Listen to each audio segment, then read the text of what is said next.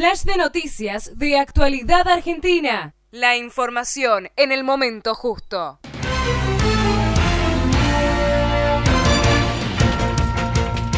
La presidenta Cristina Fernández dio apertura a las sesiones legislativas con un discurso de más de tres horas. Comenzó destacando el crecimiento vigoroso de la economía argentina desde 2003 a esta parte y el proceso de expansión y crecimiento económico que vivió el país en relación a la región. Destacó el valor de los subsidios y esto dijo. Vengo hoy a decir que la política de subsidios mantenida desde el año 2003 a la fecha fue uno de los factores que permitió el crecimiento y el desarrollo no solo de los argentinos, sino de numerosas industrias. Por eso tomar decisiones hay que hacerlo, como lo dije en el discurso de la Unión Industrial Argentina, con sintonía fina, de modo tal que los subsidios lleguen a las actividades que lo necesitan y a las personas que los necesitan, que debemos utilizar esos fondos para reorientarlos hacia otras actividades económicas o industriales que necesiten más apoyo. De esto se trata la gestión es cambio permanente, la vida es cambio permanente. Lo que nunca se debe perder es la dirección que ese cambio tiene que tener. Y créanme, y créanme, y créanme, que no solamente tengo un compromiso en la dirección de ese cambio con mis propias convicciones y con mi propia historia como militante, como legisladora, como presidenta, sino también por la persona que más he querido en toda mi vida. Y por todos los compañeros. Entre los temas tratados más importantes hizo referencia a la minería y el medio ambiente, temas que por estos días afectan a varias regiones de nuestro país. Esto expresó. Sobre todo aquellos que hemos nacido en la pampa húmeda, que hay pueblos que tienen mucho orgullo de ser pueblos mineros y no pueden ser estigmatizados. No pueden ser estigmatizados, lo cual, lo cual no quiere decir, lo cual no quiere decir que no debamos, que no debamos, por favor, tener cuidado ambiental. Además de cuidado ambiental, yo desafío a todos a que digan si hubo un gobierno que haya hecho más obras de saneamiento ambiental. Yo vivo a 80 kilómetros del glaciar. A 80 kilómetros. Y además, todos ustedes saben, inclusive muchos de ustedes, fueron tenaces opositores cuando defendí los glaciares en el conflicto limítrofe con Chile, casi en soledad. Así que yo les puedo asegurar que esta presidenta no solamente quiere cuidar el medio ambiente porque sea elegante o snob decirlo. Lo quiero hacer por propia seguridad, porque si se derriten los glaciares, mi casa desaparece. Por otra parte, hizo afirmaciones sobre el Boden 12 y el pago a la gente que había quedado en el corralito bancario de 2001. Esto afirmó. Este año recién, este gobierno va a terminar de pagar el Boden 12. El Boden 12 se formuló para pagarle a los argentinos a los que los bancos de este país no le devolvieron sus ahorros. Fue el resto de los argentinos, argentinos que tal vez nunca vieron ni verán un dólar en toda su vida, los que tuvieron que contribuir con 19.641 millones de dólares que hemos pagado del año 2005 a, este año que vamos a pagar 2.211 la última cuota y era a argentinos que tenían dólares aquí. Cuando veo por allí rozagantes caminar y criticar con tanta facilidad a quienes provocaron tanto daño a nuestra economía y a nuestra gente, y lo recuerdo a él, créanme que muchas veces tengo dudas si vale la pena seguir adelante. Otro de los temas destacados del amplio discurso fue la interna por el traspaso de los subtes con fuertes declaraciones hacia el jefe de gobierno de la ciudad. Esto decía respondiendo a los dichos de Mauricio Macri. Lo del día de ayer, que fue un bochornoso episodio, en donde por conferencia de prensa me quisieron devolver los subtes. Esto lo digo como abogada, no como... No, no, perdón, lo digo... Esto lo digo como abogada, no como, como presidenta. Se me ocurre que cuando alguien ha firmado un contrato administrativo entre el Estado Nacional y el Estado de la Ciudad de Buenos Aires, cuando ha habido principio de ejecución de ese contrato, al fijar tarifas, al ejercer la potestad tarifaria, al ser depositado, sí, su vida que, viste que no fue registrada prácticamente por nadie, dijo nada, 127%, pero parece que, bueno, yo creo que hay mucha cobertura mediática, todos lo sabemos, pero bueno, no importa, no importa. Seguimos adelante con la obra de subte más importante de la ciudad que la está haciendo el gobierno nacional. Benito Rollo la está haciendo además, que es el concesionario de Metrovías, que dicho sea de paso, dicho sea de paso, tenía todo el obrador pintado de amarillo, me acuerdo. Eh, me llamó la atención, le digo, ¿por qué tienen todo el obrador pintado de amarillo? Porque parece que fuera una obra del gobierno de la ciudad y no hay ningún cartelito indicando que es una obra del gobierno nacional, que son recursos federales. Y digo recursos federales porque la única ciudad que tiene subte en la República Argentina es la ciudad de Buenos Aires. Los cordobeses no tienen subte. Van casi dos meses para organizar 240 personas en, un sistema de subtes que habían prometido, que habían pedido que se los entregaran durante las dos campañas, que habían prometido hacer 15 kilómetros por, por, día, por hora, por año, no sé cómo era, era una cosa que no se podía hacer. ¿Cómo puede ser? Y no puede organizar 240 personas de sus 3.000 para cuidar el subte. Yo le propongo desde acá, no, no, y le voy a dar la instrucción le voy a dar la instrucción a la ministra de Seguridad para que le prorrogue por 30 días más la Policía Federal, los 240.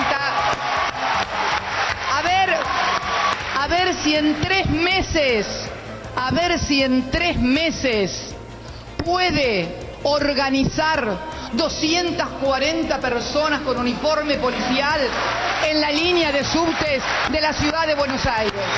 Por favor. Pero ¿qué hubiera pasado si Kirchner o yo hubiéramos hecho lo mismo en el año 2003? No me hago cargo de esto porque está mal, no me hago cargo de aquello que está mal. ahora descubrió que los vagones son viejos. ¿Pero de dónde se creía que era alcalde? ¿De Nueva York? No, era alcalde de acá, de la ciudad de Buenos Aires, de la ciudad, de la ciudad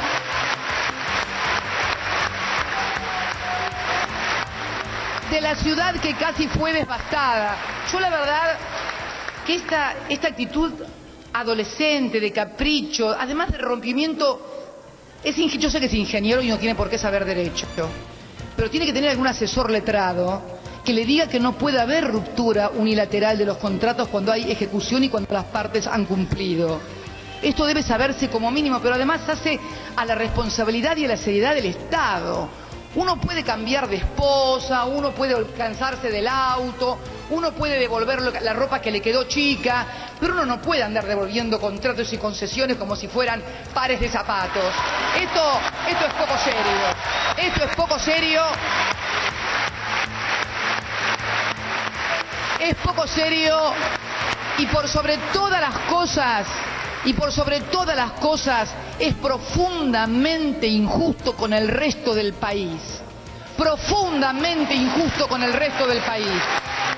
Otro de los temas abordados fue el de los ferrocarriles, luego de la tragedia que dejó más de 50 muertos y 700 heridos. Se realizó un minuto de silencio en el recinto y luego tuvo definiciones acerca de la concesión del servicio. Esto expresó. Fue una tragedia la semana pasada, exactamente no este miércoles, sino el miércoles anterior, y que fue la tragedia de Once. Hoy, todavía sancionado por el Parlamento, estamos en el marco de la emergencia ferroviaria tratando de dar respuesta a la problemática de un sector que también hay que decirlo, no empezó ni siquiera con ramal que para, ramal que cierra. Sería fácil echarle la culpa, eh, pero no sería cierto. Esto empezó en los años 60, con el plan Larkin. Yo quiero decirles con todo respeto que me merecen todos los cuerpos y todos los órganos de la Constitución, que todos los insumos con los que cuenta la Auditoría General de la Nación, por lo menos en esta cuestión, provienen de la Administración Central y de los órganos descentralizados y de la CNRT. Nunca hubo una observación, nunca hubo una investigación y lo que es más, nunca hubo ningún pedido de rescisión notificado, por lo menos, a el Ejecutivo de ninguna de las concesiones ferroviarias por parte de ningún organismo de control, ni siquiera de la Auditoría General de la Nación. Sin lugar a dudas, si por ejemplo no hubiera tenido que pagar los 19.641 millones de dólares del corralito, tendríamos los mejores trenes del país porque todos los ferrocarriles en el mundo, y yo creo que todos lo saben, aun cuando algunos se hagan los distraídos, son subsidiados por el Estado porque si no serían imposible de operar por los altos costos. Pero les recuerdo eso nada más, y esto es para los opositores y para algunos propios que me criticaron tan duramente. Y quiero también decir eh, que hemos decidido, eh, se decidió la intervención técnica, operativa, contable y administrativa de la firma eh, de la TVA del ferrocarril Sarmiento y saben, porque todos ustedes me conocen, que no me va a temblar la mano para tomar las decisiones que tenga que tomar. Lo único, lo único, lo único que pido, lo único que pido y vuelvo a reiterar, aunque por allí alguno crea o se moleste, es que es necesario tener eh, cuanto antes las pericias terminadas, porque de acuerdo a la pericia se van a determinar las responsabilidades. Por otra parte, un tema que no falta en los últimos discursos de la primera mandataria es el de Malvinas. Nuevamente se refirió al diálogo con los británicos e hizo un anuncio para los isleños. Esto dijo. Malvinas que se ha convertido en una causa regional, americana y global y que es necesario abordar con seriedad qué es lo que estamos haciendo. Respetamos a las Naciones Unidas, somos parte de ellas y queremos precisamente que se respete la resolución 2065 obtenida durante el gobierno del doctor Arturo Ilía. Por eso quiero también un reconocimiento a esa diplomacia que logró un reconocimiento importante, importante y que convierte y que convierte a Malvinas no hay que ser mezquinos en la vida, no hay que ser mezquinos. A los mezquinos les va mal siempre, a los mezquinos les va mal.